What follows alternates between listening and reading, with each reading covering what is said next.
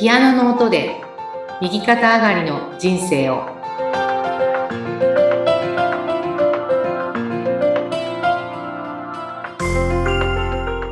皆様、こんにちは。東ひかりです。こんにちは、インタビュアーの山口智子です。え前回はお母様を療養施設ではなく、もう自宅で、え見ていこう。在宅介護をしていこうと決めたというお話まで伺いました。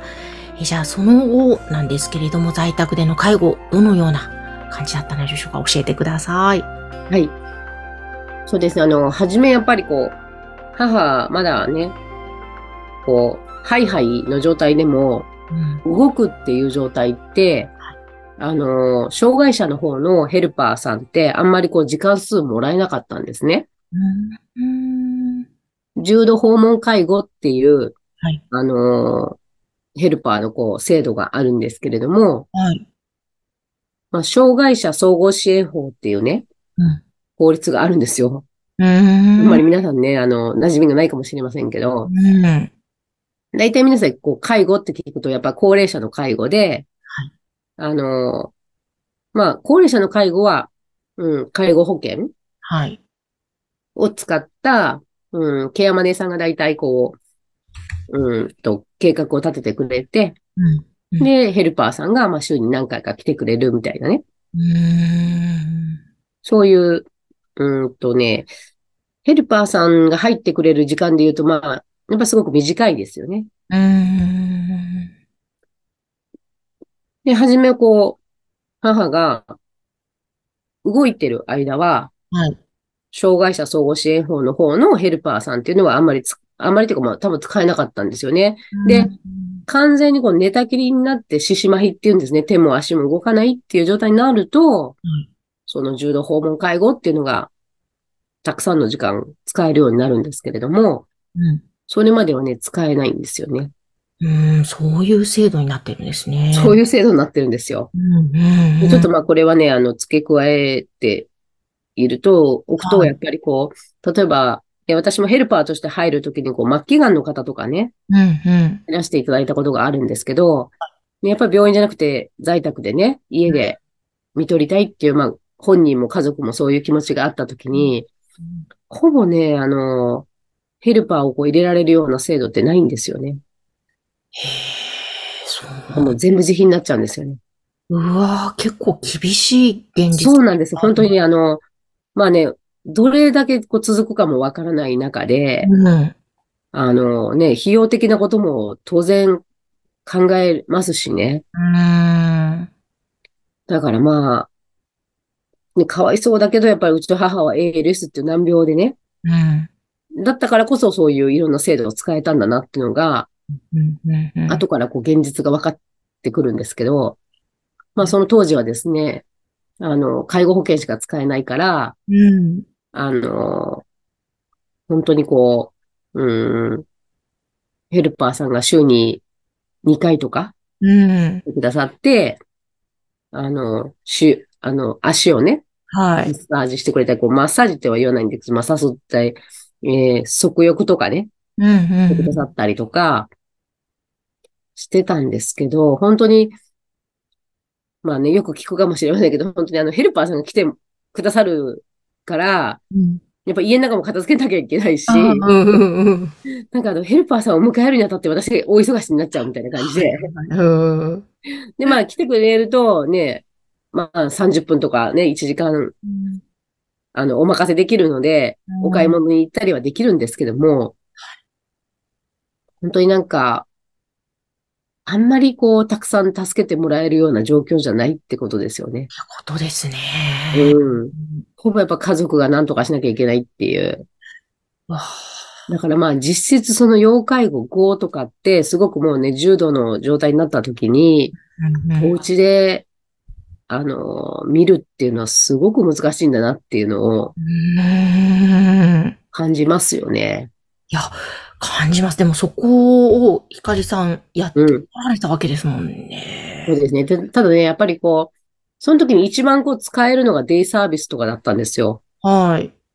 デイサービスだったら、その点数をね、うん。こう毎日母が朝から夕方ぐらいまで行ってもらっても、こう点数がこう、一番こう使えるっていうか。へで、お母さん来てもらうと、ね、週に2回ぐらいしかな使えないけど、デイサービスだったら毎日行けるみたいな感じで、え。あの、まあ、点数がいろいろあるんですよね。はい。ああるみたいですね、点数。そうなんですよ。だから、あの、まあ、なるべくデイサービスを探さなきゃっていうことで、うん。デイサービスいっぱい探して、はい。本当に、うん、覚えてるだけでも4箇所ぐらいは。お世話になって、こう、で。初めはね、やっぱりこう、皆さんこう、なんていうかな、引き受けてくださるんですけど、うん。やっぱりこう、うーん、認知症でね、ALS っていうふうになると、うん。何かができるわけでもないので、うん。初めの頃はね、母がもうあの、絶対もう明日から行かないみたいなことをね、あそうなん、そこの意思はあったんですね。初めの頃ね、うん。まだこう、物が書けるときにね、はい。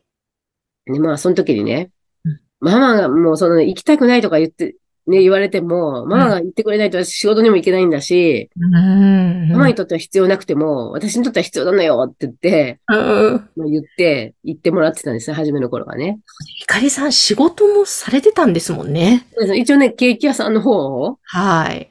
あのーまあ、母が倒れたってなって、約1ヶ月ぐらい、あのー実家のね、片付けっていうか、引っ越しをするにあたってのうん、こう整理をしないと、はい。引っ越しができなかったので、うん。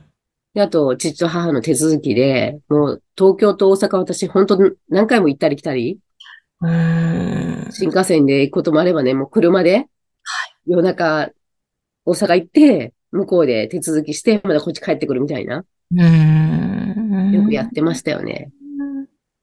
で、あの、デイサービスもねはい、本当に、まあ、やれることないですからね、母は。だからこう、うん。皆さんと一緒にアクティビティができるわけでもないし、うん。そっか。で、だんだんだんだんこう、状況がね、車椅子に座ってじっとしてるのも、もうこう、倒れてきちゃうっていうか、うん。で車椅子も変えなきゃいけませんよね。うん。あの、普通の皆さんが病院でよく見るようなこう直角のね、車椅子じゃなくて、こう、リクライニングこうするような、うん。うん。もうそれもいろんな車椅子をお試しさせていただきながら、で、あの、一番初めに私がね、あの、家に入れたものはね、リフト。リフト？はい、リフトでした。あの、とにかく母を脇でね、こう、脇から持ち上げて、うん。ベッドに、もう、床の上をね、ずっとこう、ハイハイするような状態ですから、うん。なかなかこう、ベッドに入ってくれないっていうか、えで、それを、リフトっていうので、こう、まあ、体を包むようなね、ネットがあるんですけど、うん。それを引っ掛けて、うん。うん。で、まあ、母を、こう、床、床にいる母をね、はい。このネットで床から、にいる状態から包んで、うん。で、ふんわりこうね、上げてくれるっていうのが、あのーまあ、棒がついてて、うん。もうスタンドの棒があって、こう、なんていうかな、こう、四つぐらいはい。二つだったかなうん、なんかこう、引っ掛けるのがあって、まあ、モーターでね。うん。えそういうものはレンタルうん、そうなんです、そうなんです。それはね、介護用品のレンタルであったんです。なるほど。で、それは介護保険で使えるんですよ。そっかそっか。月々何百円とかね。うんあ。の、確かマックスで3、うん、なんかね、それもまあ点数の10%っていうような感じでね、要介護5だといくらっていうのがあるんですけど、はい。でもそれもう全部ね、マックスで使ってましたけど、うん。まあ、初めにね、こう、リフトを入れないと私の身が持たないっていうので、うん。うん。うん。だからまあ母はいつもそのリフトで異常ですね、あの、ベッドに行ったり、まあ、車椅子に行ったりってことで、うん。あの、移動してたんですけど、うん。本当にまあ、うーん、何一つ、こう、追いつかないんですよね。どんどんどんどんこう進むからね。毎日毎日がね。はい。はい。で、まあ、あの、デイサービスも何箇所か、もう、しばらく行ったら、まあ、断られて、うん。また新しいとこ探して、はい。またしばらく行ったら断られてっていうのね。でもまあ、本当にこう、保育園にね、子供さんを預ける親の気持ちが分かったっていうか、うんでも、それ以上に大変。そうですね。でも、なんかこう、結構、まあ母何も言えないですね。認知症だしね。うん。だけど、まあ、まあ、もっとこうしてほしいとかあるじゃないですか。デイサービスに対してもね。うん。でもあんまり言うと、なんか、母がどんな扱いされるのかなとかって思っちゃうと、なんかある意味こう人質に取られてるような感じで、うん。あんまりこう、ね、こう、いろいろうるさくうるさく私が言うと、うんなんか、怖いなーって思った時ありますよね。そなんかある時ね、なんか忘れ物して、う。うん。私届けに行ったことがあって、デイサービスに。ね、そしたらね、あの、もう母ね、私ズボンちゃんと履かせてね、うん。行ってたんですけど、はいおむつだけで、もうええ、タオルをね、かけてあって。へびっくりして、うん、うん。でなんでこんな格好でね、まあ、それはデイサービスは、ね、あの、クローズドではあってもええ、やっぱり知らない人っていうかね、その他人の生活の場だから、うん。家の中とは違うじゃないですか。はい。なんで、あの、ね、ズボン履かせてもらえないんですかって聞いたら、まあもうどうせおむつ交換するんだから、うん。ズボンかけとけばいいじゃないですかって言われたときに、うんなんかそうかなーっていうね。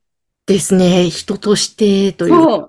すなんかね。ごいなんか、それはもう母はね、認知症だからわかんないかもしれないけど、うんいや、なんか辛いなーっていうのと、でも、まあ、その、ね、ケアの大変さっていうのもそれはわからなくはないんだけど、うん。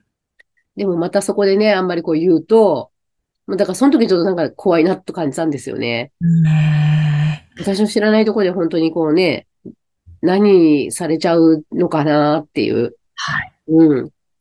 だからまあ、あの、利用者っていうかね、そのこう、預ける方の気持ちっていうのは、うんそういう気持ちなんだなっていうのを初めてこうう、ん思い知った経験ですよね。うんなるほど。いやー、そうなんですね。なんか、ね、そのデイサービスも4箇所ぐらいということで、結構、うん、本当にね、病状も刻一刻とどんどんどんどん変わっていく中でということなので、ね、本当に同じ ALS で悩んでいらっしゃるご家族の方、えーいろいろと参考になるかと思いますが、まだまだお話続いていきますので、ぜひまた来週も聞いてください。そして、えー、東ひかりさんの LINE 公式アカウントは番組の概要欄に掲載しております。えリンク貼っていますので、ぜひそちらから井崎慎さんのコンサート情報などアップされますので、ご登録ください。でまた番組へのご感想やご質問、ご相談ありましたら、そちらもお待ちしています。ひかりさん、今日もありがとうございました。ありがとうございました。